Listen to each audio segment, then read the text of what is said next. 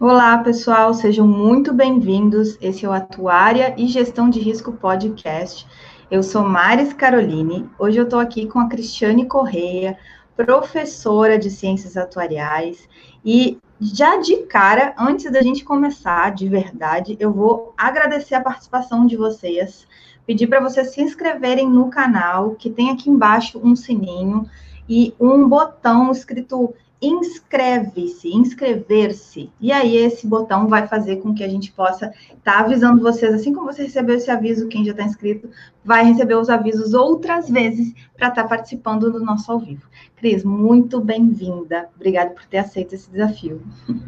Eu que agradeço pelo convite, Maris. Acho que é uma oportunidade da gente compartilhar o conhecimento, né? Muito obrigada e parabéns por esse trabalho que você tem feito, porque com isso a gente tem aprendido muito, conhecimento tem chegado a várias pessoas, principalmente nesse momento que a gente vive, em que as pessoas ficam mais em casa, mas ainda conseguem se qualificar, se atualizar e adquirir mais conhecimento por meio da internet. Pessoal que for chegando, obrigada, Cris.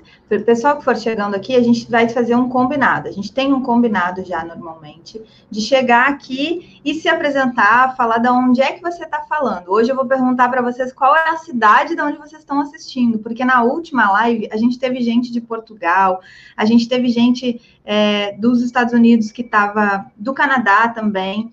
Uh, a participação especial do Felipe, né, em Montreal aqui na tela, inclusive. Mas hoje eu quero que vocês digam aí de que cidade que vocês estão falando.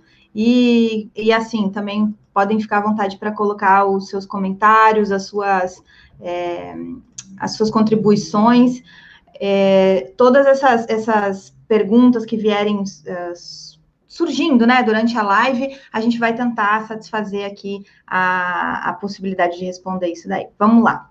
Eu convidei a Cris nessa conversa aí, porque é, a Cristiane tem um livro de premissas atuariais publicado. Vou buscar daqui a pouco a foto dele, eu boto ele aqui também. Mas ela tem o, essa, esse livro publicado que já está disponível para vocês estarem uh, adquirindo e tudo mais. E, por, e portanto, para a gente chegar na publicação do livro, a gente faz vários estudos aprofundados antes. E aí a gente conversou para separar esse tema que é de suma importância para todos nós, no nosso mundo atuarial. Então, a gente vai falar aí hoje com a contribuição de vocês, porque a nossa intenção aqui é o conhecimento compartilhado, fazer uma exposição sobre premissas atuariais. Tá contigo, Cris. Muito obrigada, Maris. Bem, é, acho que é interessante a gente falar um pouquinho né, sobre esse tema, porque nem todas as pessoas se dedicam a ele como deveriam, conhecem, entendem efetivamente o efeito que as premissas atuariais podem ter nos cálculos atuariais como um todo, né? Às vezes existe uma preocupação na metodologia do cálculo, né, em escolher um determinado método de custeio, uma determinada metodologia estocástica ou determinística, se discute às vezes isso, mas as premissas que se utilizam nos cálculos, as premissas que se utilizam em toda essa projeção, elas também afetam o resultado final. Então, por isso, a gente precisa sempre pensar em quais são essas premissas que nós vamos utilizar. Né? Elas são efetivamente bem importantes. Pode passar, Maris. Pode passar mais um. Vamos falar então um pouquinho da, da importância das premissas. E eu acho que para entender, a gente tem que pensar em como é feito um cálculo atorial, né? No que, que a gente está interessado fala que principalmente para aquelas pessoas que estão começando o curso agora, ou que já começaram, mas ainda estão assim, entendendo como são esses conceitos e são extremamente importantes, né? Na atuária, nós trabalhamos basicamente com duas variáveis no topo, assim, como muito importantes, que é o tempo e o valor financeiro. Quando a gente trabalha com planos previdenciários, geralmente esse tempo que a gente está interessado é um tempo de mais longo prazo. 80, 100 anos, porque vai ser todo o tempo que a pessoa vai fazer contribuições, receber benefícios, talvez deixar um benefício para os seus dependentes, até chegar no fim do plano. E a gente tem que analisar o que acontece no decorrer de toda a existência desse plano. Se a gente tem, por exemplo, ali nessa no eixo horizontal, o tempo, a gente pode considerar o vertical aí como sendo o valor monetário. e nós calculamos, né, nós podemos prever pagamentos de contribuições e pagamentos de benefícios. Se a gente está num plano de benefício definido, o equilíbrio entre esses dois é extremamente importante. Nos outros planos, nos outros tipos de plano também é, mas a gente analisa de uma forma diferente. Mas pensando aqui, por exemplo, num plano de benefício definido, o que a gente tem é um conjunto de pagamentos de contribuições em um determinado momento e depois pagamentos de benefícios num outro conjunto de momentos. Esses pagamentos eles são realizados em tempos diferentes. E como o dinheiro tem valor no tempo, nós não podemos comparar diretamente os dois. Nós temos que analisá-los no mesmo momento do tempo. E é por isso que a gente leva cada um deles a valor presente, como está sendo mostrado aí. Quando a gente faz isso, em um cálculo atuarial, nós consideramos duas coisas. A primeira é o valor do dinheiro no tempo, né? Está representado aí pelo valor, e existe também a probabilidade daquele pagamento acontecer, seja o pagamento de contribuição, seja o pagamento dos benefícios. E é aí que nós precisamos fazer algumas premissas, ou seja, nós precisamos fazer alguns pressupostos. Em alguns lugares coloca-se até hipóteses atuariais, mas como hipótese na estatística é algo que vai ser testado, e nem sempre aqui o nosso interesse é o teste, eu acho que é melhor chamar de premissa. Aquilo que você faz antes de outra coisa, ou um pressuposto, né? Assumindo que tal coisa vai acontecer é que vai se então fazer todos os cálculos, é que o resultado vai ser esse e assim por diante. Então, para fazer isso, nós precisamos assumir algumas coisas. Diga. Cris, deixa eu fazer uma, uma contribuição aqui. A gente lá na academia acaba fazendo esse aprofundamento, diferença entre hipótese, pressuposto, é, premissa, né? Porque a gente entra na epistemologia da palavra. E de fato, quando a gente vai para a realidade, a questão de utilizar pressuposto ou premissa, e premissa mais ainda, é porque de, muitas vezes a gente tem uma premissa a seguir que a origem dela é legal, o amparo dela é legal, está na lei. Então, não é só a necessidade da modelagem ou para gestão ou para alguma coisa, mas a gente vai ter uma, é, um amparo legal, às vezes, e, e aí em alguns ambientes é o que mais se utiliza, embora a gente questione, o, a utilização do em, em amparo legal para sustentar uma premissa. Até porque eu acabo não transformando ela em uma hipótese quando eu não testo ela.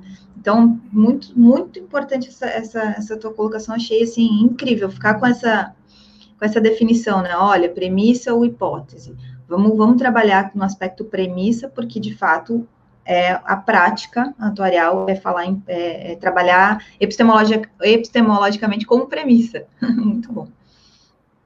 Sim, então, bem, mas trata-se desse conjunto de coisas que a gente assume, esse conjunto de funções, de valores, de comportamento que se espera no futuro, que a gente assume para fazer os cálculos.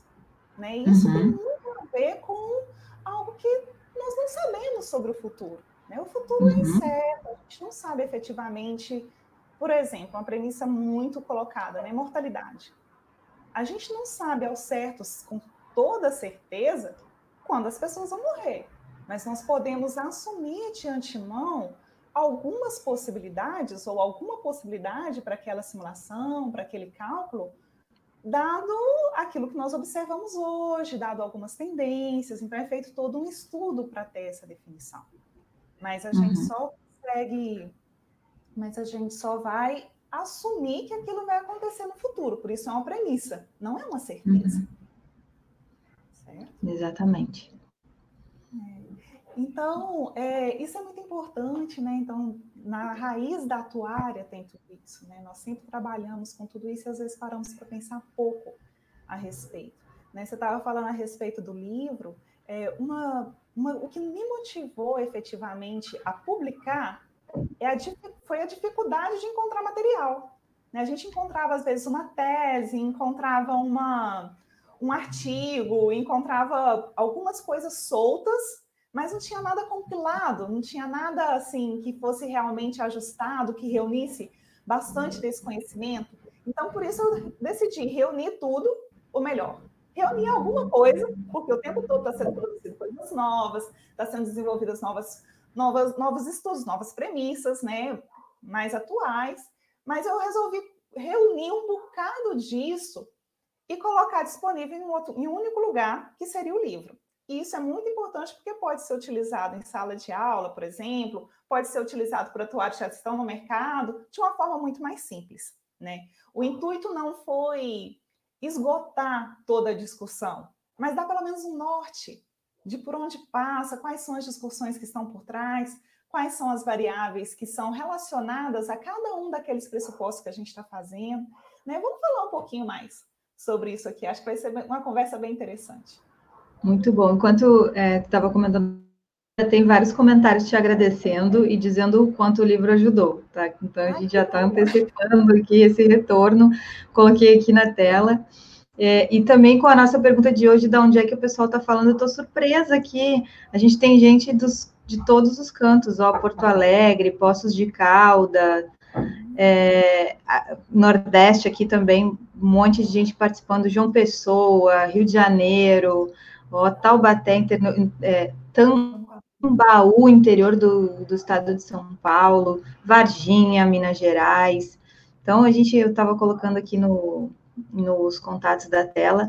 E aqui a Sabrina, querida Sabrina. Gente, deixa eu fazer um. A Sabrina está aqui, deixa eu fazer uma, uma interrupção, só de uma questão de ordem, é, de ordem legal, assim, de ordem de social, né? De impacto social. Deixa eu comentar um negócio, já que a Sabrina está aqui hoje de manhã.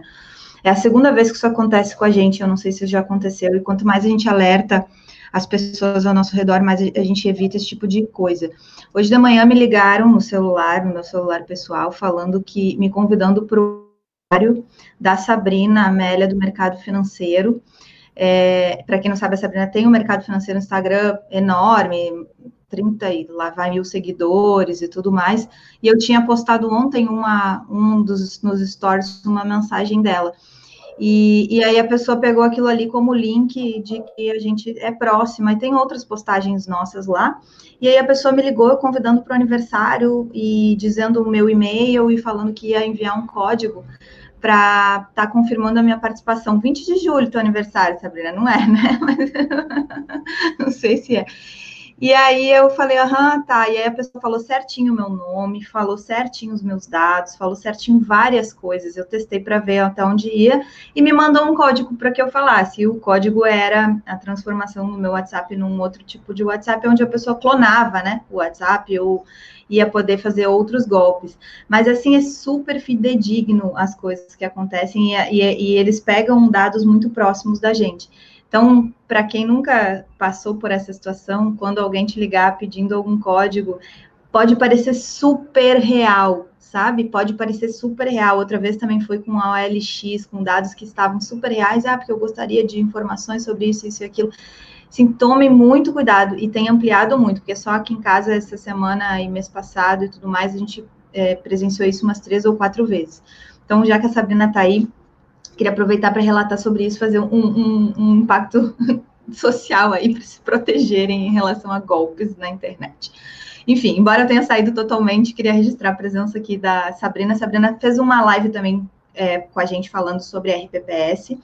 E, e aí ela colocou ali, ó, a legislação de RPPS utiliza o termo hipótese, todavia, como muito bem explicado, o mais adequado é premissa. Mas é verdade, a legislação trata isso como hipótese. É isso, vamos para o nosso, nosso nossa foco da apresentação, que a gente ia falar sobre o poder das premissas, né, Cris? Como é que é essa história do poder das premissas? Como elas são importantes? Nossa, sim, elas são extremamente importantes e por isso a gente deve utilizar com muita responsabilidade. Por quê? Se nós estamos fazendo um cálculo atuarial, se nós estamos dando um parecer atuarial, esse parecer ele tem que ser o mais fidedigno possível. Né? A gente tem que buscar retratar aquilo que efetivamente vai ser na realidade, ou que pelo menos a gente acredita que as tendências levam a ser. E não manipular essa situação para dizer que né, as coisas vão ser diferentes e talvez vão ser muito boas e mascarar aí um problema que possa estar por trás de um determinado fundo, por trás de alguma determinada situação. Né? Para exemplificar com o RPPS, por exemplo, né? a gente está sempre discutindo a questão da rentabilidade, a taxa de rentabilidade. Né? A Maris falou muito bem que muitas vezes utiliza-se aquilo que a legislação coloca. E não necessariamente os limites da legislação são aquilo que a gente acredita que vai acontecer. Se a gente já acredita que aquilo não vai acontecer no futuro, por que, que a gente vai colocar aquilo no nosso cálculo atuarial? Por exemplo, taxa de rentabilidade. Não é verdade? Olha aí, por Exatamente. quanto tempo se utilizou 6% como verdade absoluta? E o que a gente observa no mercado são valores muito menores do que isso, tendências de diminuição, de uma taxa de rentabilidade menor do que essa. Então, é muito bom que a legislação acompanhe essas tendências, a legislação tem procurado, de alguma forma, acompanhar, mas ainda de uma forma muito é, iniciante ainda. Cabe muito da responsabilidade do atuário fazer uma análise mais realista e adotar nos cálculos uma realidade mais plausível, né? Adotar premissas que realmente sejam coerentes com a realidade que a gente observa. Então, por exemplo, se você coloca uma taxa de 6%, por exemplo, num cálculo atuarial, se você coloca 4%, o resultado é completamente diferente. Às vezes, simplesmente mudando este valor de premissa, a gente sai de um plano superavitário para um plano deficitário. Então, tudo aquilo que a gente vai observar no futuro depende, tudo, todo cálculo que a gente faz para o futuro depende daquilo que a gente assume para o presente. Né? Que a gente assume no presente e vai adotar como que vai acontecer aí no tempo futuro. Se a gente adota agora uma taxa de 6% e ela não se observa no futuro, a gente está induzindo um déficit. Ele foi simplesmente induzido. A gente. Isso não ia acontecer.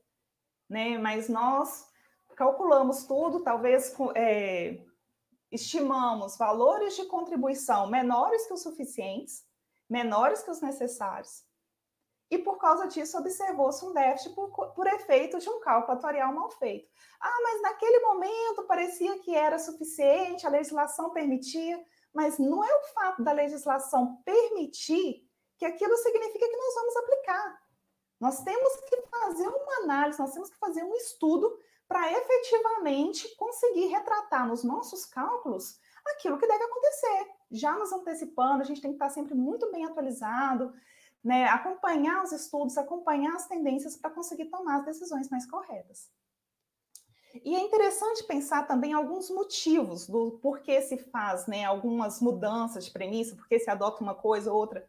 Como vocês viram, mudando o valor da premissa, a gente consegue, às vezes, mudar o resultado mudar o valor final daquilo que se deseja estimar. Né? Muitas vezes, no caso de RPPS, por exemplo, um déficit um superávit.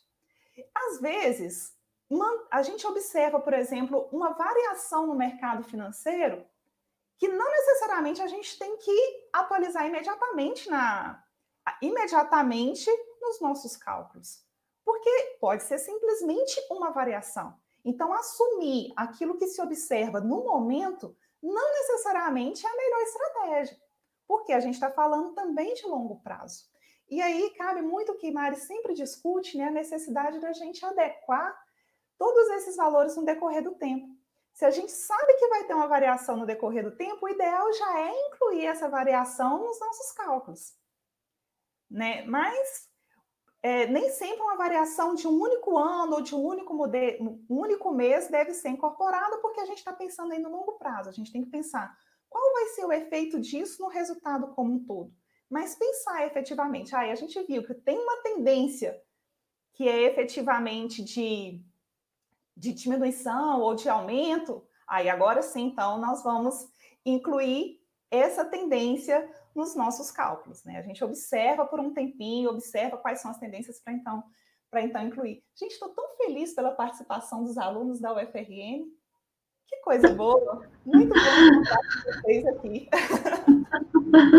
Todos com saudades, né? Essa, essa pandemia tem deixado, tem, tem feito a gente valorizar as coisas que a gente tem naturalmente, e a Universidade Federal, às vezes, é uma delas né? Que a gente, quando perde, a gente volta a dar um valor maior. O, tem várias participações aqui. Ah, a Sabrina retornou aqui ó, a mensagem que eu dei falando que o WhatsApp dela foi clonado na última semana. Então aí fiquem realmente atentos. Cara, os caras estão assim, ó, especialistas. Em, em, se a gente não for um analista de risco, eu até fiquei com receio porque aparecia que a minha tela estava sendo espelhada em algum lugar, a tela do celular. Eu falei, cara, eu vou receber essa mensagem, será que vão copiar esse número através de tela espelhada, sabe? Porque tem cada uma, né? Vamos lá. É, aqui, ó, Nazareno falando é, sobre a relevância e a legislação está deixando o TAP na saúde fixado, por exemplo, né, na tábua brasileira lá da experiência do mercado de seguros no primeiro momento. Então, já em a gente tem essa legislação não só em RPPS do que a gente está tratando aqui, é, atuando, mas também nas, nas áreas de previdência complementar e na área de saúde. O Rafael fez uma participação legal também, falando que o tema de grande relevância e os passivos são muito subprecificados. E aí, os, os passivos, como é que é essa situação? A gente poderia trabalhar também com esse, com esse quesito, né, da precificação assim, a gente já discutiu isso um pouquinho em outras lives, né? Se a gente vai precificar mercado, se a gente vai trazer quais os limites para a gente mexer nesses valores aí todos e o qual é o quanto isso é adequado, porque a decisão não é tão simples. Às vezes ela está mais atrelada ao uso do, do, do, do, do montante financeiro, né? Se eu vou ou não precisar daquela liquidez, precisar é, integralizar aquela perda né, eventualmente. Essa é uma discussão ampla, mas enfim, ele traz essa questão das, da subprecificação. E a última aqui, o Dalvin, ó, a taxa de rentabilidade ideal a ser considerada é 6%. O atuário tem que usar o princípio da prudência, o qual é muito difícil para modelar. Qual previsão de rentabilidade acima de 5, qualquer previsão, entre aspas, ele coloca de rentabilidade acima de 5 anos é difícil e complementa. Opa, tem uma outra antes aqui, ó. Lembrando que o juros atuarial é uma taxa de longo prazo, verdade, né? Ou seja, haverá anos em que o retorno dos investimentos serão abaixo de 6%, mas temos que ver a média de longo prazo. Lembrar que quanto maior o longo prazo, certeza do retorno dos investimentos. É, muito bom. Quer comentar alguma coisa em cima, Cris? Não tem uma pergunta específica, tem mais é, é. percepções, né? É, são percepções. A gente pode pensar agora na questão da mortalidade, né? Rafael até falou um pouco sobre isso. É, Nazareno falou. É, nós temos agora o Covid. É um evento que nós não prevíamos, né? Então, nós temos aí um evento adverso, que é o Covid. Em todas as estimativas de mortalidade que nós tínhamos, nós tínhamos uma tendência de aumento do tempo de vida. E por vários anos esperava-se um aumento, calculava-se até o risco de longevidade, por quê? Esperava-se um aumento da longevidade e a, e a longevidade aumentava mais do que aquilo que se esperava.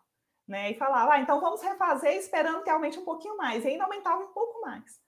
E agora a gente está vivendo uma situação que é um pouco diferente, que é a situação do Covid. E muitas mortes provocadas por causa dessa pandemia.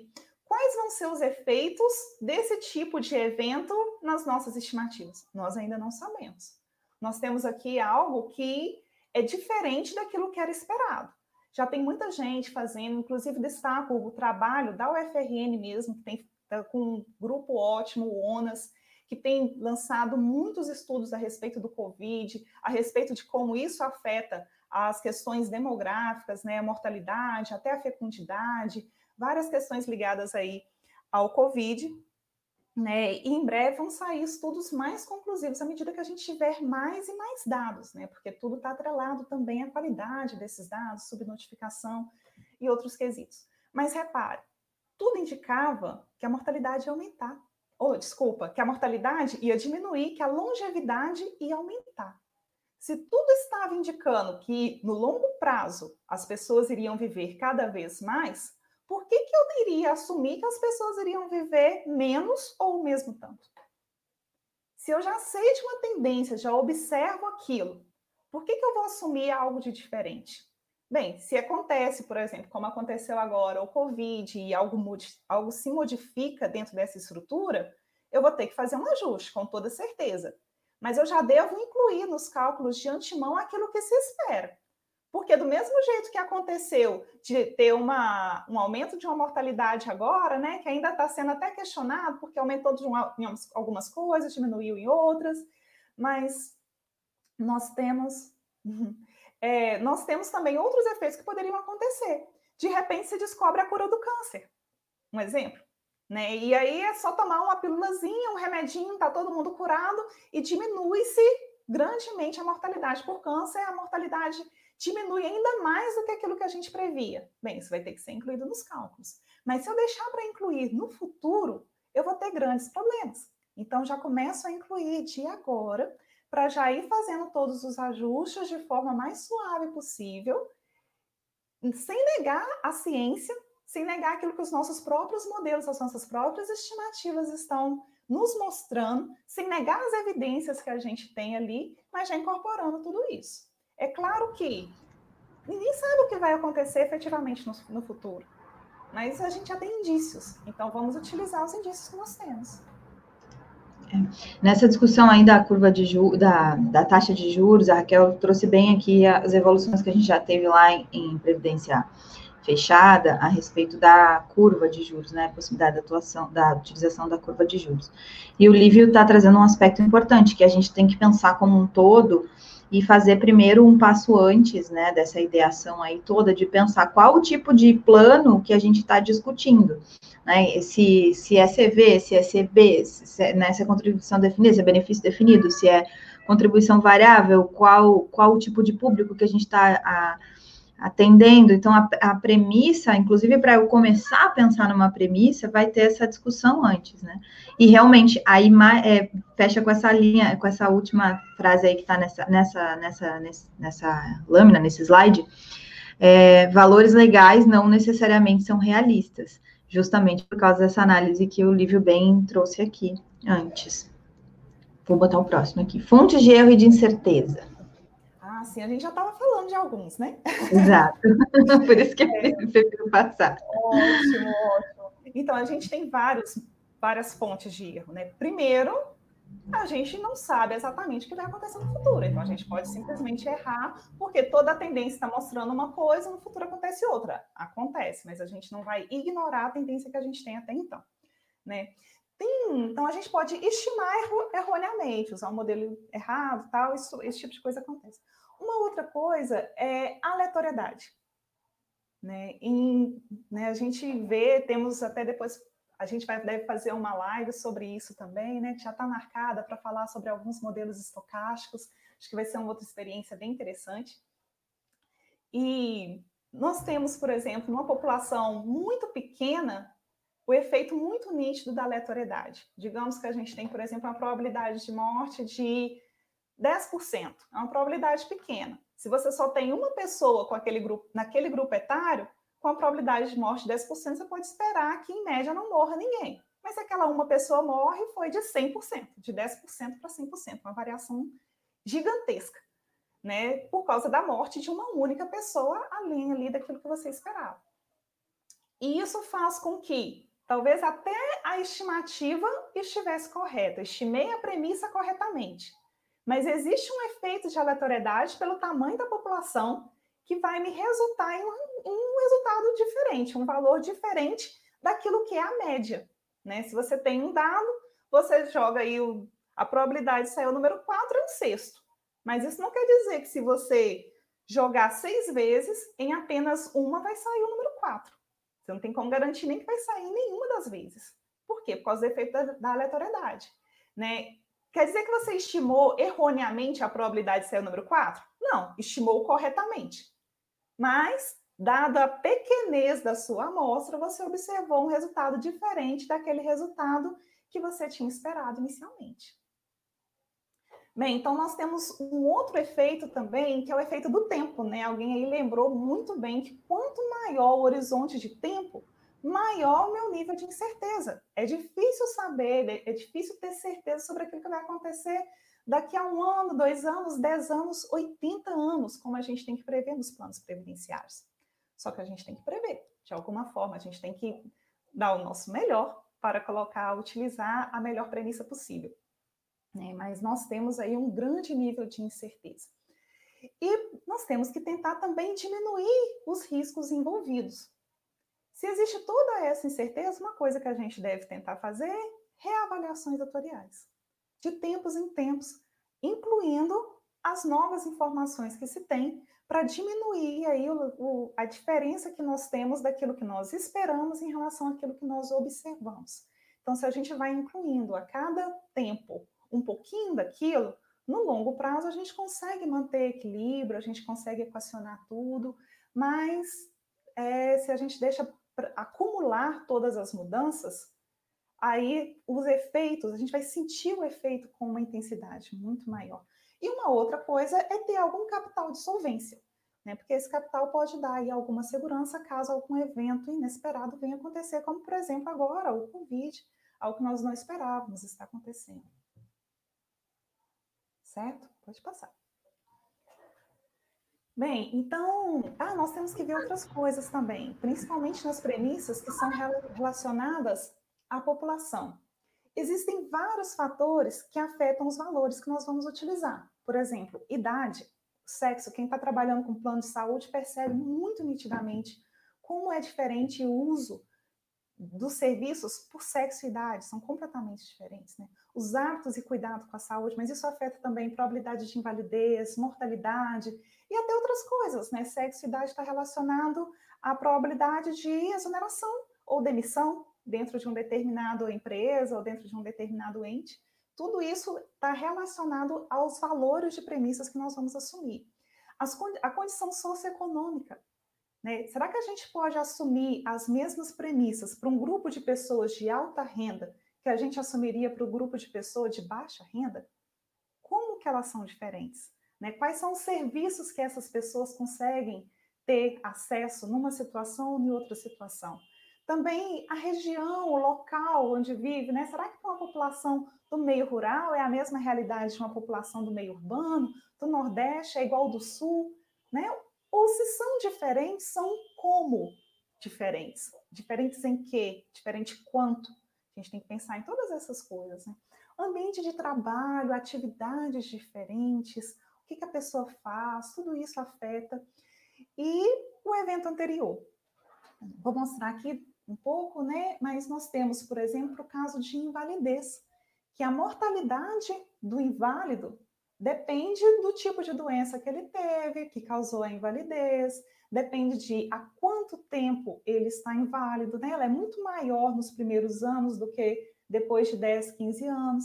Então, nós temos que analisar também o que, que, tem, o que, que se tem de experiência anterior daquele indivíduo que poderia afetar os valores que eu assumo de premissa, aquilo que eu espero que vai acontecer na vida desses indivíduos no futuro. Então, existem vários fatores a serem analisados em cada uma das premissas que a gente for considerar. Tá certo?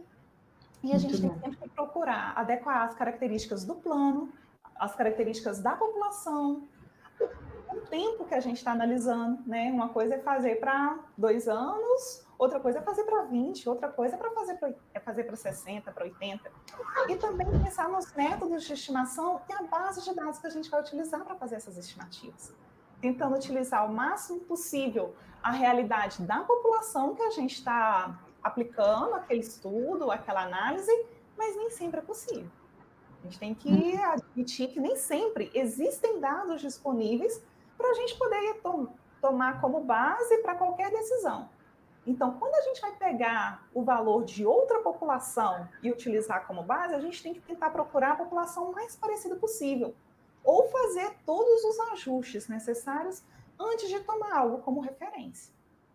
Uhum. Muito bom.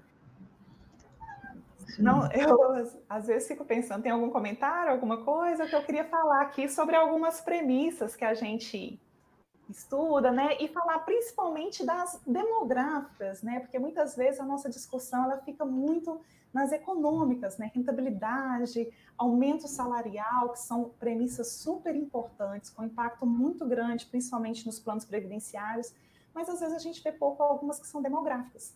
E eu queria apresentar. A gente, a gente vai entrar aqui, mas deixa eu botar um comentário aqui da Natália, que são dois na realidade, tá? é, que está alinhado com o que a gente estava falando lá no início, uh, sobre sobre a, a questão uh, da, de, legal, né, de que, que a legislação permite, do, e aí ela comenta aqui sobre a previdência complementar, que os testes de aderência são obrigatórios aí de três em três anos, com exceção da taxa de juros, ao qual deve ser testada anualmente.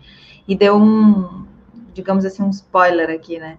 Uh, de acordo com as discussões do sistema de previdência complementar, provavelmente a próxima tábua de mortalidade mínima será a tábua geracional da experiência do mercado de seguros, segurador brasileiro, né?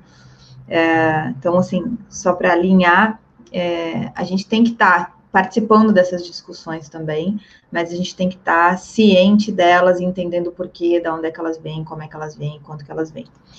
E mais o comentário aqui do Juscelino, muito importante a colocação da Cristiane, eh, da Cristiane sobre a importância da variabilidade. Precisamos, precisamos entender e incorporar o desvio padrão na obtenção das estimativas. Muito bom. Que bacana, né? Realmente, nós temos tido avanços, isso é muito bom. E esse tipo de atividade que a gente está tendo aqui hoje, né, como todas as outras lives, eu acho que contribui muito para isso. Estou muito feliz de saber que está tendo esse movimento, que bacana.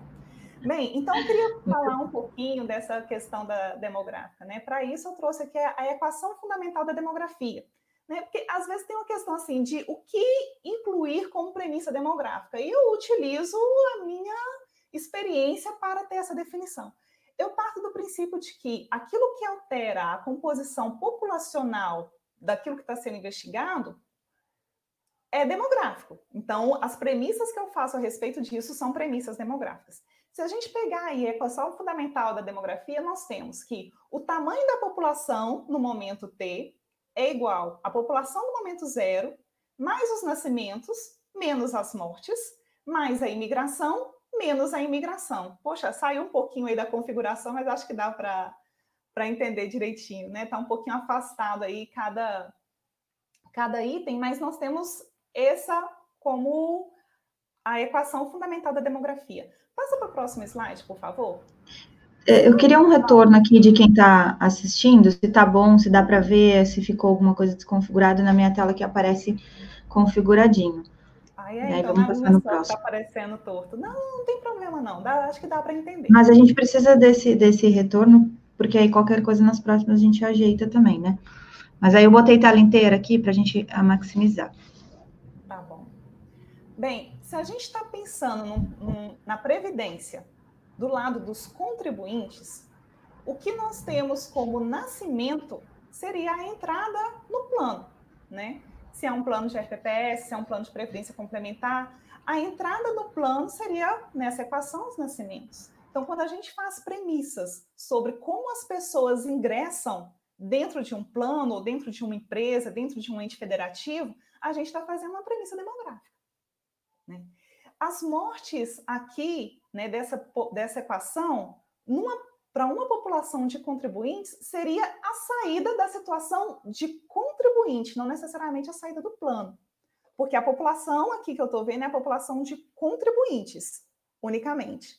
Então, eu saio da população de contribuintes, pode ser porque morreu, pode ser porque se tornou inválido, porque foi demitido, exonerado, ou pediu demissão, ou por aposentadoria. Então, todos esses eventos, não apenas a mortalidade, são eventos de saída dessa população e podem ser considerados aqui dessa forma. E eu tenho também a imigração e a emigração como portabilidade. Não é isso que se faz? Quando se sai de uma população e vai para uma outra, dentro de um plano previdenciário, eu posso fazer isso por portabilidade ou mudança de regime, mudança de ente federativo e assim por diante. Então, eu tenho aí premissas que podem ser feitas, premissas demográficas que podem ser feitas para a população de contribuintes. Passa para o próximo, por favor, que nós temos em seguida a população dos beneficiários. Para os beneficiários já é um pouquinho diferente, porque eu não tenho a possibilidade de portabilidade. Depois que se começou a receber o benefício, continua se recebendo o benefício a partir daquela fonte. Mas nós continuamos tendo possibilidade de entrar ou sair da população de beneficiários. Uma pessoa pode sair porque morreu, por exemplo, mas uma morte, ela pode dar origem a um benefício de pensão. A morte do titular pode dar, dar início ao benefício de pensão. Então, saber como as pensões são pagas, né, e saber as probabilidades de um indivíduo morrer e deixar algum dependente para receber pensão, está relacionado a uma premissa demográfica da população de beneficiários. Né? E uma pessoa pode entrar também como beneficiário por invalidez, ou por aposentadoria, ou por início de algum outro benefício. Certo?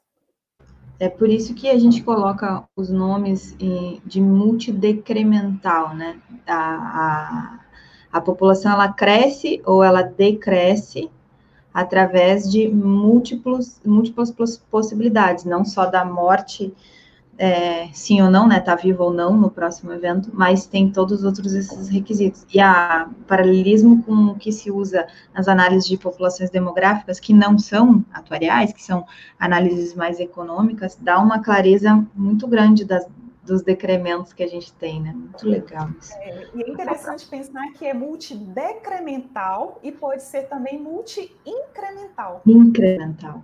Né? Por isso que ela cresce e decresce. Uhum. Isso, porque a gente tem que pensar de qual população nós estamos falando, da população dos beneficiários, da população dos contribuintes.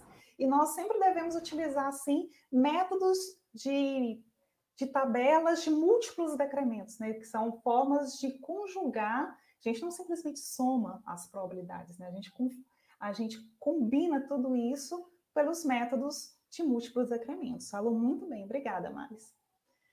Bem, então eu tentei sistematizar aí algumas premissas que nós utilizamos, né? E como a gente está falando um pouco do livro, eu trouxe aqui as premissas que nós utilizamos no livro, que são econômicas, rentabilidade, crescimento da remuneração, que já tem vários outros autores que falam um pouquinho mais sobre isso, mas a gente traz um pouco também no livro, e as premissas decrementais, que tem um pouco mais de dificuldade de encontrar uma literatura mais sistematizada, e a gente busca fazer isso no livro. Então, nós temos né, a mortalidade, invalidez, rotatividade, aposentadoria e também as probabilidades que são relacionadas à formação de família. Né? Por exemplo, a probabilidade de um indivíduo ter cônjuge, ter filho, mas também a idade desse cônjuge, a idade desse filho, porque tudo isso vai afetar a configuração, a formação dessas pensões, certo?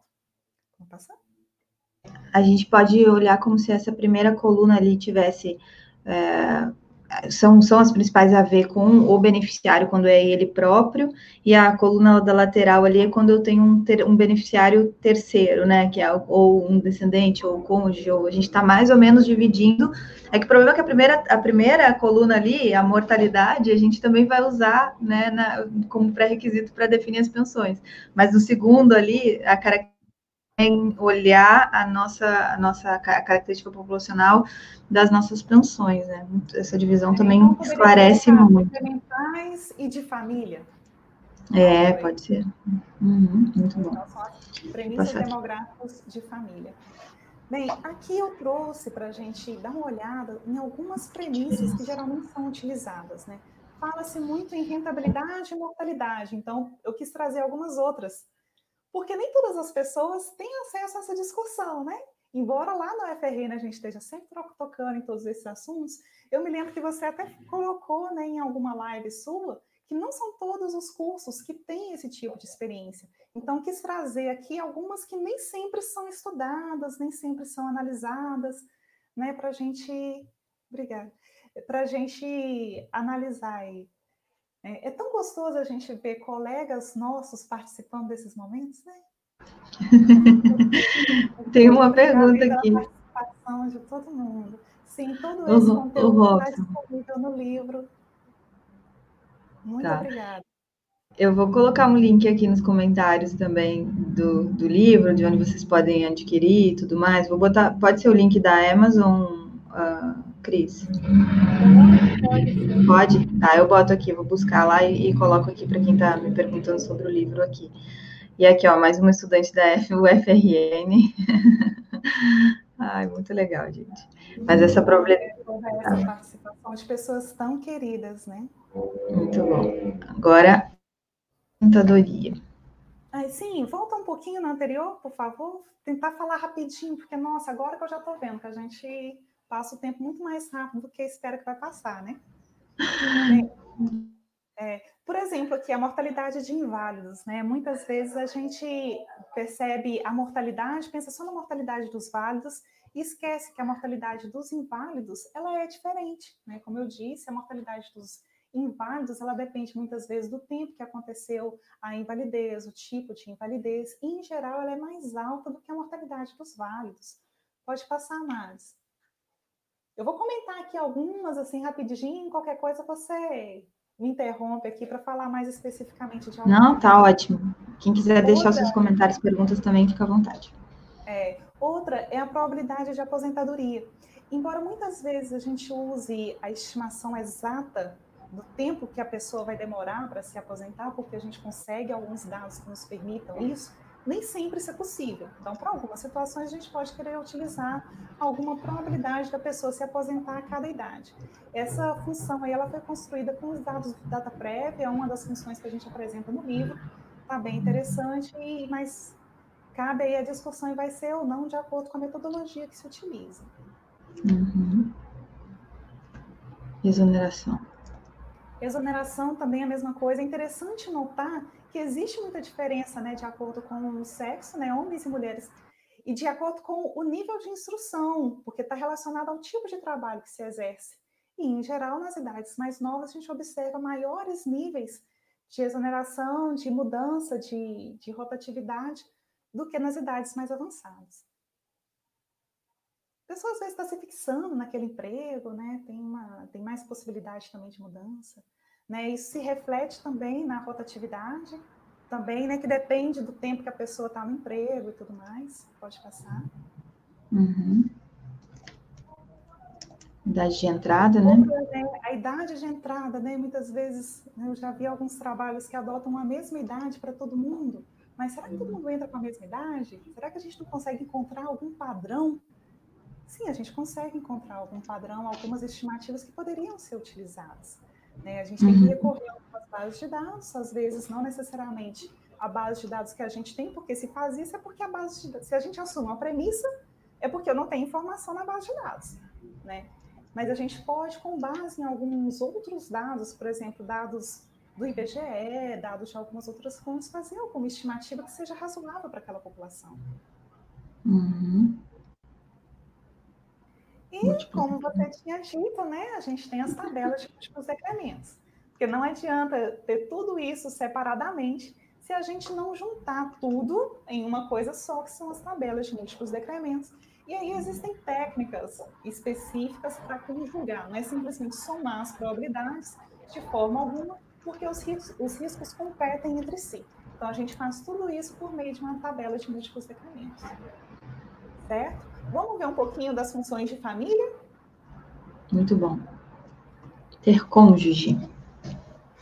Sim, isso aí é uma, uma, discussão interessante, né? Porque existe ainda muito essa questão de adotar uma família padrão, e nós temos uma sociedade que tem se modificado muito. E, nem, e as famílias, não sei se elas podem, assim, se um único modelo de família, até de número de indivíduos, pode ser considerado aí como padrão para a vida inteira. Né? Assumir, por exemplo, que todo mundo tem cônjuge, às vezes é um pouco radical, porque pessoas mais novas ainda estão em formação de família e podem não ter o seu cônjuge. Né? Pessoas mais velhas, às vezes, são viúvas, ou divorciadas, ou estão em algumas outras situações, né? pode, estar, pode ter continuado solteira. Então, nós temos que considerar que as pessoas são diferentes. Então, é, é muito bom pensar que nós podemos associar probabilidades da pessoa ter um cônjuge ou não ter um cônjuge. E essa probabilidade muda no decorrer da vida dos indivíduos. Nós separamos aí, né? Que mulher sempre fala muito de casamento, né? Parece que idealizam mais, desejam mais, mas os homens ganham nesse quesito, né? Nós vemos aí lá pertinho, fica um platô ali por volta dos 80% de homens casados, que é muito, muito interessante. Enquanto a prova, a, o percentual de mulheres casadas ou, ou, ou em união, tá? Que está conjugando as duas situações, vai diminuindo com o tempo. Isso é muito interessante, poucas pessoas param para pensar a respeito disso. Por que, que tem essa diferença tão grande se aqui, nessa situação, nós estamos considerando casais heterossexuais? Se eles são heterossexuais, para cada 80% desses homens casados, deveria ter uma mulher. E tem. Só que, à medida que aumenta a idade, os homens morrem, porque a portabilidade do homem é maior do que a da mulher. Bem, homens e mulheres morrem, mas os homens morrem mais. E por causa disso, nós temos a viuvez. Essa diferença que vocês observam, basicamente é viuvez. Porque existe alguma diferença da idade entre os cônjuges, né? Em geral, homens são um pouquinho mais velhos que mulheres, mas são três, quatro anos mais velhos, não é muito mais do que isso. Em média, a gente observa alguns casos um pouco diferentes disso, mas no geral não é isso que acontece. Então, o que a gente mais. A, o principal responsável pela diferença aí nesses dois níveis é a mortalidade. E aí vamos pensar, a gente está pensando nos benefícios de pensão. Em geral, os benefícios de pensão, eles começam quando tem a morte do titular, certo? E a morte acontece, em geral, nas idades mais avançadas, que são aí por volta acima de 60, 70 anos de idade. Se a gente considera que todo mundo tem cônjuge, a gente erra muito para as mulheres. Uhum. Então, a gente está superestimando a probabilidade de ter pensão, de pagamento uhum. de entendeu? Então, por isso que a gente precisa adequar as estimativas àquilo que a gente observa na realidade e continuar fazendo estudos, para que aquilo que a gente adota seja cada vez mais próximo da nossa realidade. É, se a gente for fazer uma, trans, uma transmissão disso daí, ou uma tradução disso daí para um conhecimento real em cada um deles, a gente vai bater umas quatro horas de live. Eu fico doida para a gente fazer isso, porque eu acho que é esse o objetivo, né? Nem que depois a gente tenha que é, empurrar um pouquinho de conteúdo para um próximo, ou passar mais rápido por alguma e aí re, re, é, rever isso numas próximas. Eu queria contribuir aqui que uma percepção. É, a, o homem fica viúvo, né? E a mulher também, alguns. Né? A grande maioria são mulheres, as que ficam. Grande maioria não. Existem mais mulheres viúvas do que homens. Só que o homem, eh, talvez tenha um outro movimento aí por trás. O homem, quando ele está viúvo, mas ele não, fi, ele não continua, ele não permanece é, solteiro. Ele, ele, ele refaz né, a união com alguém, e normalmente com uma mulher mais nova. Então, esse impacto dele refazer vai, vai bater lá nas idades iniciais, não nas idades avançadas. Né? Então, a mulher na idade avançada, mesmo, ela pode até refazer e tudo mais, mas ela refaz menos, né? Tem que olhar lá os dados, mas, assim, imagino, percepção é essa, ela refaz menos um novo casamento, um segundo casamento para continuar tendo cônjuge. Ela refaz menos, e o homem faz, não faz com alguém da idade mais avançada, faz com a idade mais nova. A mulher também, muitas vezes, vai fazer com a idade mais nova, não é um julgamento aqui de, de não é julgamento de nada, é quando a gente olha dados e fala sobre os dados. É, e aí, essa diferença ali pode também ter a ver com a mortalidade e com esse movimento de continuar tendo cônjuge, né, de, de, de querer ter cônjuge. E a mulher, muitas vezes, não quer mais ter cônjuge nas idades avançadas. E o homem não, o homem vai em busca de um próximo cônjuge. Não sei, Cris, a gente tem dados para falar sobre isso? É, é... Não só para talvez, né, para divórcio e recasamento também. Homens se recasam mais do que mulheres, homens têm mais facilidade, até porque tem mais disponibilidade de mercado matrimonial, né? Muitos homens já estão casados, então sobram poucos homens com quem as mulheres se casarem. Mas como muitas mulheres não estão casadas, os homens têm mais possibilidade. Além de, por exemplo, se tem um relacionamento que deixa um filho, aí geralmente o filho fica com a mãe, então a mãe tem que namorar e ao mesmo tempo cuidar da criança e às vezes não tem tanto tanta maleabilidade de tempo, de disponibilidade quanto o homem tem. Então existem questões são sociais também.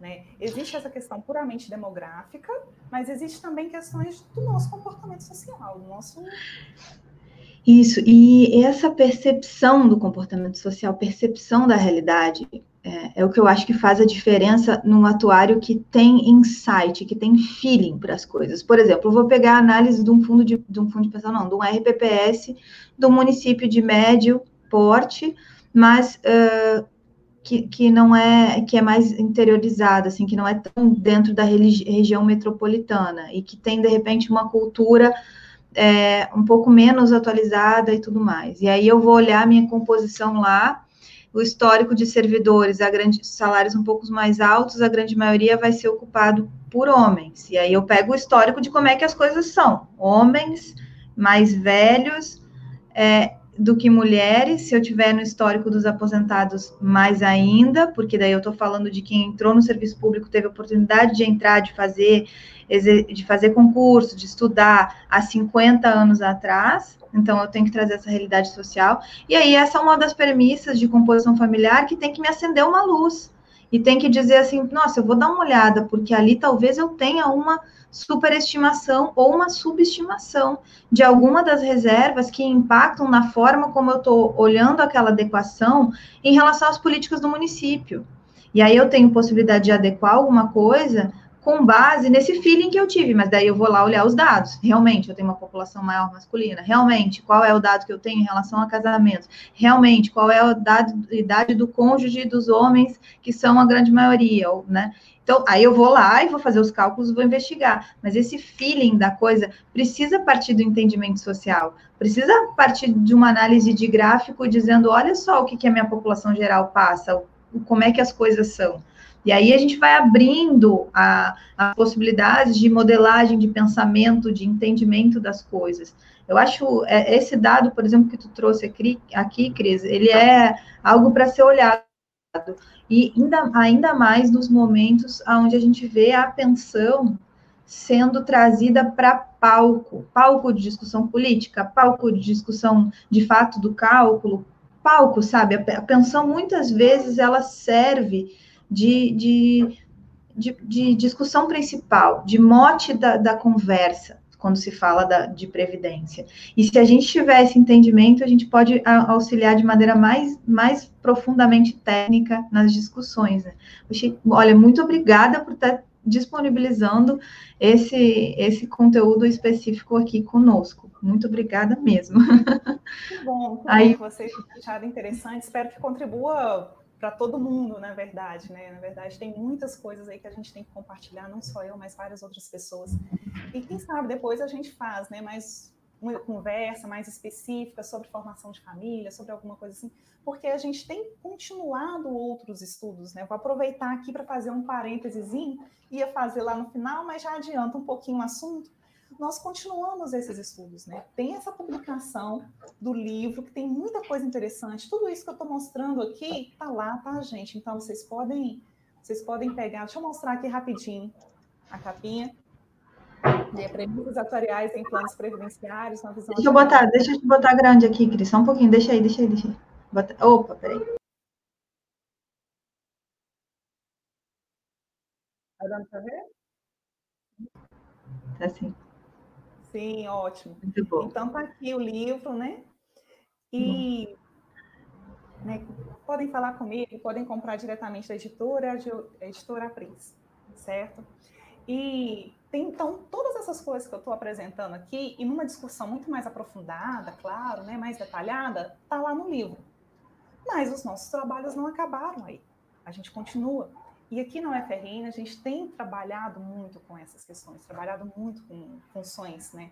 São premissas demográficas, a gente utiliza o tempo todo. E o nosso grupo aqui também é muito forte na demografia, então a gente conjuga os dois conhecimentos, né? O atuarial e o demográfico.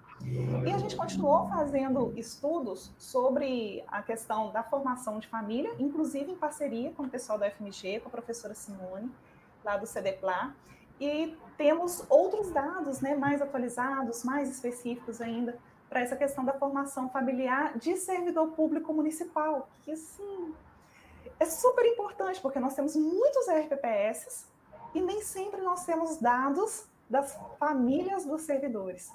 Né? Às vezes os dados não são nem de tanta qualidade para os servidores da família, ainda menos porque nem sempre eles são atualizados. Então, ter um estudo para a formação familiar de servidor público municipal, eu acho que é extremamente importante. Então, já fica aí o convite para a gente conversar depois sobre os momentos a respeito disso, ou quem quiser dar uma olhada depois a respeito disso comigo, tá certo? Cris, eu vou deixar você seguir aqui nos seus slides e eu vou pedir um pouquinho de paciência para o Dalvin e para o Leonardo, Leozinho, querido, é, que estão trazendo uma outra discussão, porque aí a gente consegue terminar aqui, que já está quase é, essas questões iniciais técnicas aqui, a gente já vai fechar, e aí a gente, eu puxo essa outra discussão. Então, Léo, por favor, e Dalvin, eu já coloco vocês aqui na tela de, nos comentários. Bem, então vou passar aqui mais rapidamente, né? Nós temos, né, premissas, por exemplo, a probabilidade de ter filho que vai receber pensão, né? Que ela muda no decorrer da idade, porque os filhos envelhecem, né? E nem todo mundo tem filhos, os filhos envelhecem, então pode passar. Uhum. Aí, de novo, o homem, né, com probabilidade diferente da mulher. Sim, em geral, os casais têm diferença de idade, né? Então, a mãe geralmente é um pouco mais nova que o pai. E isso se reflete na idade do filho daquelas pessoas. Né? E falando aí um pouquinho rapidinho também, né, da questão da ciência, das premissas atuariais no curso de ciências atuariais, pode passar para o próximo slide. Uhum. Aqui na UFRN a gente tem tido uma experiência muito interessante, inclusive com a adoção desse livro. Nós definimos uma disciplina específica para estudar tudo isso mais aprofundadamente e os alunos fazem um estudo para uma população de escolha deles. Né? Vem sido uma experiência muito bacana e eu acho que talvez futuramente possa ser repetido em algumas outras alguns outros cursos também, não sei se outros fazem, eu sei que vários outros adotam o livro, mas eu não sei se tem uma disciplina específica, né, para isso, mas vale aí a discussão, acho que é muito interessante. E então temos, né, o livro. Ô, Cris, tive uma ideia aqui agora. É, antigamente a gente. E de extensão, como eu falei, é, aprimorando o estudo dessas premissas. Muito bom. Ah, antigamente a gente ia falar assim, ah, tem que ver se tem professor, né, para dar disciplina também, porque aí é quando a gente começa a falar em professores nos cursos de ciências atuariais, nós somos raridade. Mas hoje em dia, com online, né, nada custa de fazer um, uma disciplina aí é, extra, ou um projeto de extensão extra, utilizando o, o online e os vídeos, e aí podendo trazer até é, quem está trabalhando diretamente com isso daqui a pouco em outra universidade. Então, o mundo vai mudar muito depois de tudo isso. Essa, essa é uma percepção fatídica. É, a gente tem que colaborar né, uns com os outros para a construção mais aí, de mais mais conhecimento, compartilhando conhecimento mesmo. Bem, outras contribuições pode passar? Né? Então, já falei de um bocado de coisa que tem no livro, né? premissas decrementais, incrementais, composição familiar, premissas econômicas, apresentação, inclusive, de todas essas funções de família, por exemplo, em forma de tabela, para que outras pessoas possam utilizar nos seus cálculos. Isso é interessante, né? Porque uma coisa é eu falar que eu estimei e o outro não conseguiu utilizar, mas aí a gente compartilha, está aí disponível, uhum. né? E a gente explica também a metodologia utilizada para que outras pessoas possam replicar com os dados da sua população ou dados mais atuais. Uhum. É, e também uma discussão interessante que é analisar o efeito de alterações das premissas no cálculo atuarial. Voltando lá naquela discussão inicial que eu tinha chamado, né, da nossa responsabilidade. E aí, se eu altero uhum. dessa forma, o que, que isso pode ter de efeito no resultado final que nós vamos ter e quais seriam os impactos, principalmente negativos disso, né, ou positivos também. Uhum uma descrição detalhada das premissas sobre família, apresentação de tábuas de premissas, anuidades vitalícias, pode passar. E também falar sobre um pouco dos nossos projetos, né? Porque nós temos, como eu falei, dessa refinação das premissas de família, nós também fizemos um trabalho muito interessante aqui na UFRN, em parceria também com o pessoal da UFMG, de estimação de mortalidade de servidor público municipal por município super interessante. Já adiantando, né, uma nova, outra live que vai ter aqui, né, Maris? Uhum. Já está marcada até. Nós vamos tocar nesse assunto com mais detalhe, com apresentando metodologia, apresentando todas as implicações e tudo mais. Eu acho que vai ser muito interessante. Muito bom. Certo? Sim, obrigada, Cris. Agora eu vou trazer, Cris, muito obrigada pela tua participação, são conhecimentos ótimos. Quem é, quer se aprofundar, aproveita o livro. Essa apresentação que a Cris trouxe aqui, eu vou disponibilizar ela para vocês lá no canal do Telegram. Eu vou botar ele aqui nos comentários, uh, para quem quiser entrar. Deixa eu botar ele nos comentários aqui, o canal do Telegram, já pego ele daqui a pouquinho, jogo aqui. Mas eu quero trazer para a tela, antes disso, os nossos, nossos comentários aqui de uma outra variável que não é demográfica, essa é, tradução da forma que a gente estava falando do atuarial, sobre o indivíduo, mas sim sobre a, a a, a, o tempo dele de serviço, né? E aí o Dalvin e o Leonardo e o Rafael conversaram sobre isso aqui nos comentários. Uh, primeiro, o Dalvin trouxe um, uma contribuição falando que usou, ao invés de usar a família padrão no, no Previmpa lá em Porto Alegre, ele justificou na, na literatura atuarial clássica usando o cálculo é, a probabilidade de estar casado, né? Então, uh, de uma forma um pouquinho diferente. Aí o Leonardo trouxe aqui uh, a informação sobre o período contributivo ao regime geral da Previdência Social, antes de entrar na RPPS, né, é muitas vezes inexistente. Existe algum estudo atualizado que pode contribuir, contribuir na fundamentação da, dessa premissa? Você conhece algum? Sim, eu tenho. a gente tem produzido um bocado sobre isso também. Né? Realmente é muito difícil porque nós não temos dados. Né? Mas a partir dos dados do, do regime geral, a gente consegue estimar um pouco quando que a pessoa começou a trabalhar contribuindo no regime geral e se a gente tem a informação de quando que ela entrou no regime próprio, por exemplo, a gente consegue fazer essa diferença e fazer algumas estimativas interessantes.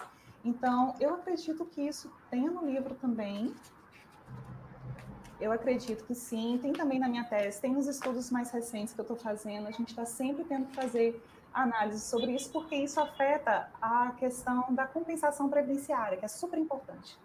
Né? No último trabalho que nós fizemos, nesse projeto Brasil Três Tempos, nós vimos que para alguns municípios pode chegar a 70% da receita em um determinado ano vindo de compensação previdenciária. Valor super. É, não necessariamente de receita, né, daquilo que é utilizado para o pagamento do, do benefício. Né? O pagamento pode ser pago 70, até 70% na média de todos os benefícios em compensação previdenciária, que é assim extremamente importante, é muito significativo. E nós temos sim estudos para isso. Hum, muito bom. É, a gente teve, eu tive que fazer um estudo para o governo federal do número de aposentadorias de 2013 a 2023, isso lá em 2012. E uma das nossas principais é, é, variáveis no cálculo que entrava, porque eu, eu, tinha que entender qual era a decisão que ia ser tomada com os dados, né? É, a decisão era planejamento estratégico de carreira, o que, que eu vou encerrar, o que, que eu vou fazer concurso público, o que, eu, o que, que eu vou é, fomentar, enfim, era planejamento estratégico da Força de Trabalho do Governo Federal. E aí a gente precisava realmente fazer uma previsão de aposentadorias. Essa previsão de aposentadorias, dado que você tem abono permanência, não é de fato o, o mais importante não era o montante financeiro que estava por trás, que se dilui no quanto, no grande. Importante era o momento em que vai faltar alguém para fazer aquele trabalho, é, aquele serviço, né? E, e eu preciso saber, para mim faz diferença se ela se aposenta esse ano ou o ano que vem, se ela usa ou não o abono, permanência, se ela é, permanece mais tempo, se ela tem tempo de serviço não averbado, né? Porque aí a gente tem no serviço público essa característica também lá nos RPPS de ter tempo não averbado. E aí, esses estudos é, requerem, claro, esses, essas modelagens e tudo mais, mas requer uma análise de novo, de quem é a minha população, qual é a realidade que está lá, de o que, que vai de fato acontecer lá, quais são os dados que eu tenho dentro da minha população que dão credibilidade para eu estimar os dados que eu não tenho da minha população, para daí sim eu utilizar dados adicionais de, de outras populações, de outras modelagens, porque quando eu coloco para dentro do modelo uma uma tabela, uma tábua que tem valores de cada um dos lados, isso é, não é uma função completa, é uma tabela, uma função escalonada, de pontinho em pontinho, não, ela não é contínua. Mas se eu pego uma função contínua também, eu estou usando dado de outro lugar, eu estou usando dados que não são meus, eu estou usando dados externos, eu estou dando credibilidade para outros, outros dados, dando credibilidade para um modelo. Mas eu preciso olhar, e é o principal diferencial do modelo que ficou assim, muito. A previsão foi muito muito acertada, muito precisa, sabe? E alguma, algumas coisas que foram utilizadas, eu podia de forma mais fácil utilizar algum modelo. mas de fato não, faz, não faria sentido com a realidade. A realidade era os dados que eu tenho, o que, que eu tenho de dado? Ah, mas eles não estão bons. Beleza, limpa os dados, diminui eles, diminui a, o impacto que você dá. Esse trabalho de olhar para dentro do umbigo é que vai fazer diferencial no tempo de serviço, vai fazer o diferencial na composição familiar, vai fazer o diferencial. E o RPPS ainda tem esse desafio da gente conseguir é, ter estudos técnicos com essa profundidade e também ter assim, o reconhecimento desses estudos técnicos, a aplicabilidade desses estudos técnicos, a, a, valorização em termos de remuneração, inclusive, desses estudos técnicos, né? A gente tem esse desafio aí como atuário para se, se para implementar todo esse, esse, esse, esse, arsenal que a gente tem. Então, é, não é só buscar estudos que já estejam feitos, mas é é também buscar estudos que já estejam sendo feitos, mas é também ter esse posicionamento de entender o impacto que a gente pode causar com uma boa análise de gestão de previdência em RPPS, municipal, estadual. Eu acho que, é, assim, esse é, é o caminho, eu sou muito convicta desse caminho, sabe? Às vezes até demais. Eu acho interessante nesses estudos que são feitos, às vezes não olhar só o valor, mas as metodologias, né? O que a gente pode fazer diferente, como que a gente poderia fazer. Isso acho que é extremamente importante. A gente tem que estar sempre nos atualizando em relação a isso. É, o Rafael trouxe aqui, ó, outra, outra possibilidade, pro, falando com o Léo. Uh, já vistos uh, baseados na, na PNAD, né? Tratando da idade de entrada no mercado de trabalho, inclusive tá tratando da postergação da entrada no mercado com o passar do tempo. Acho que poderia ajudar, ó, mais um exemplo. da necessidade de escolaridade. Né? Cada vez a exigência por capacitação é maior. Então, uhum. a gente tem uma, um adiamento da idade de entrada no mercado de trabalho, tanto público quanto privado. No público, a gente vê muito claramente, no privado também, a gente vê nos dois cenários muito claramente, mas de forma diferente. Uhum. Aí, parabenizações do, do, do Cícero, do Carlos. Da...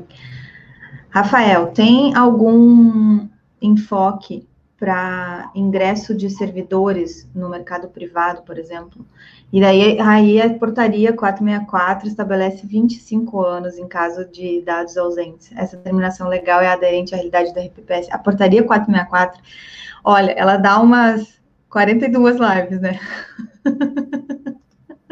Mas o que, que você acha, Cris? Que essa idade. Depende da sua população, como você falou, né? Você falou muito bem, mas a gente não pode pensar que a lei ela nos dá um parâmetro na falta de algo melhor, né? Mas a gente tem que procurar esse algo melhor. Se você está tratando de médico, por exemplo, qual é a idade de entrada no mercado de trabalho de um médico? Será que é 26 anos? Depois de pelo menos seis anos de medicina e alguns anos fazendo cursinho para entrar na universidade e tal? Será que isso é tão razoável assim? Mas você está tá tratando, talvez, de técnicos administrativos, talvez a idade seja um pouco menor, sim, porque é necessário o ensino médio. Então, depende daquilo que você está observando, de qual é a composição da sua população, e aí vale estudos diferentes. Os dados da PNAD eu acho que são bons dados para fazer esse tipo de estimativa, porque a gente consegue ter pelo menos dados para cada estado, e a gente fez um estudo que mostrou que tem uma diferença, pelo menos de composição familiar, tão diferente assim entre os servidores municipais de regiões diferentes, estados diferentes. Tem que ver se isso se aplica para todas as outras variáveis, né? Mas pegar aí talvez dados da PNAD para aquele estado já seja uma, um ótimo primeiro passo. Aí a continuação é que já tinha mesmo respondido, né? O ideal é fazer estudos para cada caso, vai depender do porte do município também, né? E aí a questão, às vezes, do município é conseguir os dados, e aí entra naquele desafio de daqui a pouco você tem que propor com as novas tecnologias para você fazer um levantamento de dados que não significa um recadastramento, simplesmente eu quero mandar para todo mundo o link, para todo mundo preencher um dado, e eu vou avaliar a veracidade daquilo ali, o quanto que eu vou dar de credibilidade, dependendo como é que eu me comuniquei, dizendo por que, que eu precisaria disso, sensibilizando as pessoas em relação a isso. Tem uma live do. É, é falando sobre isso também, sobre a necessidade de, de comunicar e sensibilizar. É, eu acho que até no canal da Natália também o Rodrigo deu vários bons exemplos sobre isso é, sobre essa questão da comunicação. A gente vai ter uma, uma próxima live também falando sobre, é, o título que a gente escolheu foi Política Atuarial, um título, um headliner uh, provocativo aí para dizer que a gente influencia é, e pode sim influenciar. O, o Túlio lá da Arima vai vir falar sobre isso, sobre esses desafios de comunicabilidade né, na, na, Câmara, de, na Câmara de Vereadores, junto ao Sindicato de Servidores, e aí como atua, em, em quais as posturas que a gente pode ter como atuário à frente dessa, liderando, né, essa parte aí. E aí, uma das formas, através de uma boa comunicabilidade e fazendo algum tipo de serviço, a gente poderia, inclusive, decidir coletar os dados, né? O Leonardo concorda aqui. e cálculo baseado na, no núcleo familiar do servidor, conforme a literatura atuarial, aí ele, ele dá uma referência aqui, para quem estiver trocando referências, né? Eu fiz um estudo, Gustavo, aqui, ó, Carrosino, que já esteve aqui com a gente, né? Eu fiz um estudo com dados de cerca de um milhão de servidores e cheguei numa idade de 24 anos, 8 meses, 17 dias. Usei apenas dados dos servidores com. O que é TC? Tempo de contribuição. Tempo, ah, tá. Tempo de contribuição anterior obtido por cento censo cadastral. Exatamente. Os dados eles vão nos mostrar algumas coisas. E às vezes eles mostram coisas que fazem sentido, às vezes eles mostram coisas que não fazem sentido. Conseguir calibrar o que a gente está propondo é que vai fazer a gente ter uma boa informação. Aí aqui tem mais uma indicação. E vários obrigados, vários é, comentários de parabéns aqui, ó. Parabéns, Cristiane. Mas é isso. Cris, quer fazer alguma consideração final? Vou dar uma olhada aqui nos comentários, mas vou te deixar fazer uma consideração Não, final. Uma discussão, tô achando ótimo. Acho que a gente tem muita figurinha mesmo para trocar. E que essa troca contribui e ajuda todo mundo, né? E a gente tem que ir por esse caminho mesmo. Achei Acho que está sendo super legal essa experiência. Parabéns, Maris, pela iniciativa, porque está congregando aí, né, todos os que precisam tanto desse tipo de comunicação. E muito obrigada a todos que participaram, principalmente aqueles da UFRN, né, pessoas tão queridas também que há muito tempo eu não via e que estão aí acompanhando, outras tantas pessoas queridas. Muito obrigada. Ah, imagina, a gente que agradece. Eu vou, que, assim, para a gente conseguir é, continuar com essa comunicação, a gente já tem outras duas datas marcadas com a Cris. Quem gostou desse conteúdo, faz o seguinte, ó, aqui embaixo, tem duas, vou pedir duas coisas. Embaixo desse vídeo aqui, tem uma mãozinha assim, então vai lá e dá um like no canal, especificamente. Porque é, algoritmos, né? É, a gente trabalha com eles e se inscreve no canal, inscrever-se ali embaixo, e aí você vai ser avisado dessas próximas lives. A gente já tem as datas e tudo mais, e até tem já no canal a previsão do ao vivo, você pode ir lá e definir lembrete. Quando, quando a gente faz isso, a gente ajuda para que você realmente seja avisado, que não necessariamente você vai ser avisado dependendo do, do, tipo de interação que você tem no YouTube, tá? Então, essa é a forma que a gente tem de garantir que vocês assistam os próximos uh, conteúdos com a Cris. A outra coisa é a possibilidade de você buscar a gente nas redes sociais, porque a gente sempre vai fazer as divulgações lá também dos eventos, das lives, das datas, e se programar para estar tá acompanhando todos os conteúdos aqui. Eu vi várias pessoas, fazer mais um vi várias pessoas aqui comentando que eu, eu, eu, quero muito que estejam aqui conosco também, que estejam partilhando os seus conhecimentos, que eu sei que já tem estudos aprofundados, que já tem conteúdos aprofundados, que já tem uma boa é, uma boa compilação de conhecimento e que tenha vontade também, a disponibilidade também de estar contribuindo. É, e em breve tem várias pessoas aqui que vão estar conosco, mas eu não tenho mais entrado em contato com muita gente, porque a gente já está com uma previsão aí de lives até julho.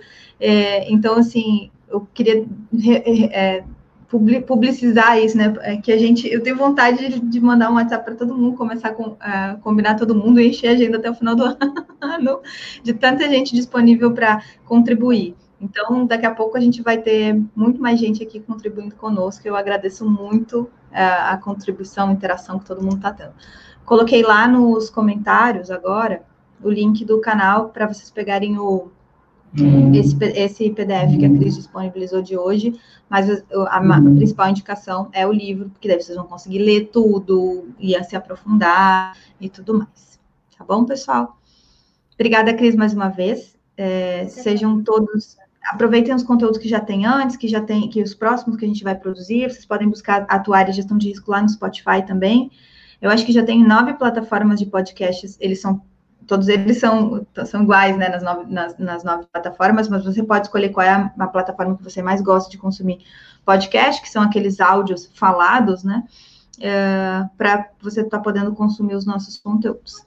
É isso, gente. A próxima, nessa, nessa quarta-feira agora, vou botar o banner aqui para vocês olharem, a gente vai estar tá com o querido NASA. Nazareno vai estar tá falando sobre os desafios atuariais na saúde suplementar. É, e, e, assim, de forma bem é, de continuada, né? A gente, a gente combinou conteúdos complementares, conteúdos que vão estar tá continuando com outras lives que o NASA já tem feito, com outras é, participações que vocês já viram. Então, é, não percam nessa quarta-feira, às 6, 6 e 5, nosso horário de começar as coisas por aqui. Então, beijo até a próxima.